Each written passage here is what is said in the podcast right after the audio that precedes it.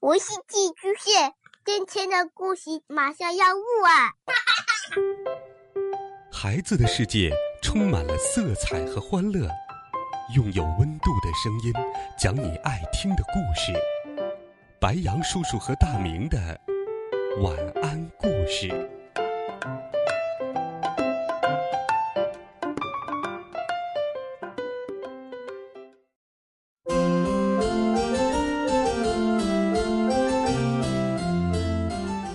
小朋友们，晚上好！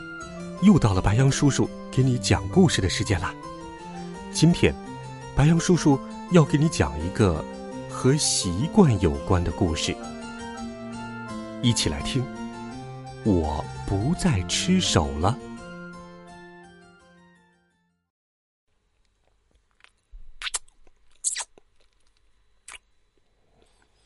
我马上就要成为一名小学生了。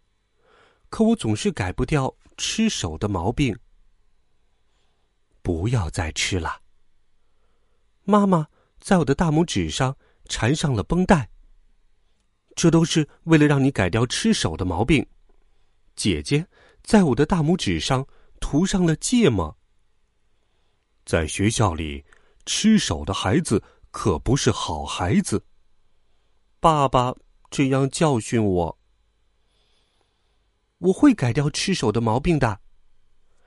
当着大家的面，我承诺道。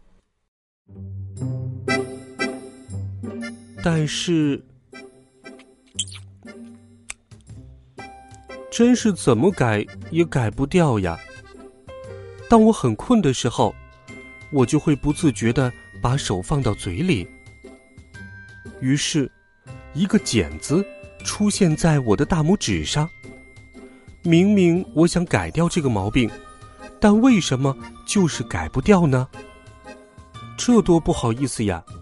这个茧子是不是去除不了了呀？我使劲儿按了按手上的茧子，突然大拇指发出了声音，好痛！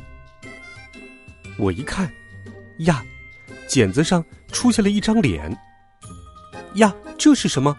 大拇指上。出现了一个奇怪的家伙，竟然说我是奇怪的家伙！你好无礼呀！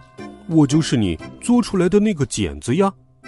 因为你每天作我，所以我就长成现在这样了。以后请你经常作我，好让我茁壮成长。不会吧？这可怎么办呀？因为害怕，我跟妈妈说了这件事。大拇指上的茧子竟然会说话，你不是说会改掉吃手的毛病吗？怎么还长茧子了呢？妈妈笑着说道。爸爸和姐姐也笑了起来。当房间里只有我一个人的时候，茧子上的脸才会出现；当大家都在的时候，我的大拇指就是正常的样子。当我一个人的时候，剪子对我说：“喂喂喂，像平常一样作我吧。”不，我要忍住，我要忍住，你不要说了。别不理我呀，呃，快作我呀！忍住，忍住，坚决不作了。作我吧，不作不作。即使不吃手，我也睡得着，因为。我在大拇指上缠了绷带。第二天，妈妈表扬了我，真棒！你昨天一天都没有吃手呢。这样说来还真是，昨天一天我都没有吃手呢。好，今天我也不吃手。于是，我在大拇指上贴了创可贴。如果大拇指上的茧子不停的长下去，我就麻烦了。如果茧子长得非常大的话，我就不能去学校了。所以，我下定决心，再也不吃手了。从发现茧子到现在，已经两周了，我一次手也没有吃过。即使不贴创可贴，我也可以做到不吃手了。喂，你真的不作我了呀？你以前那么喜欢作我。对，我不再作你了，因为不作你，我也过得很好。大拇指上的茧子深受打击。从那天开始，茧子一天天的消退。第一天，第二天，到了第三天，茧子已经不说话了。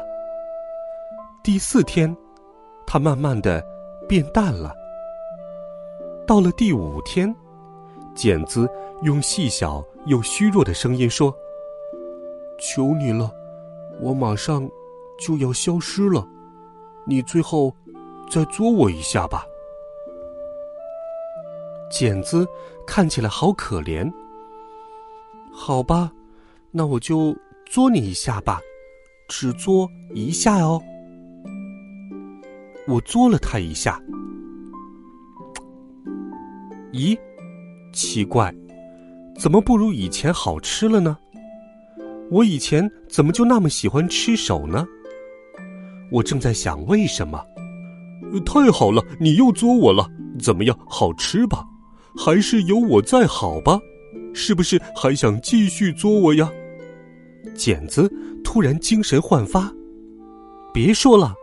我回答道：“我已经和以前不一样了，你一点都不好吃。”不会吧？是真的，还有很多别的孩子喜欢吃手。你要是不捉我，以后可就见不到我了哟。剪子说着，越变越小，到最后就不见了。真的不见了吗？我在长茧子的地方。找了又找，看了又看，茧子真的不见了。从那以后，我再也没有吃过手，这真的要感谢那个茧子呢。好了，孩子们，这个故事白杨叔叔就给你讲到这里。在后记里，作者这样写道：小的时候。由于经常吃手，我的大拇指上长了一个很大的茧子。那时候，我很想改掉吃手的毛病，可怎么改也改不掉。最后下定了决心，再也不吃手了。终于改掉了吃手的毛病。通过这个故事，白杨叔叔也想告诉有吃手习惯的孩子们：当你意识到手一点都不好吃的时候，你们就一定能够改掉吃手的习惯了。欢迎你给白杨叔叔留言，微信搜索“白杨叔叔讲故事”就可以找到我们啦。每天都有好听的故事陪伴着你，我们明天见，晚安，好梦。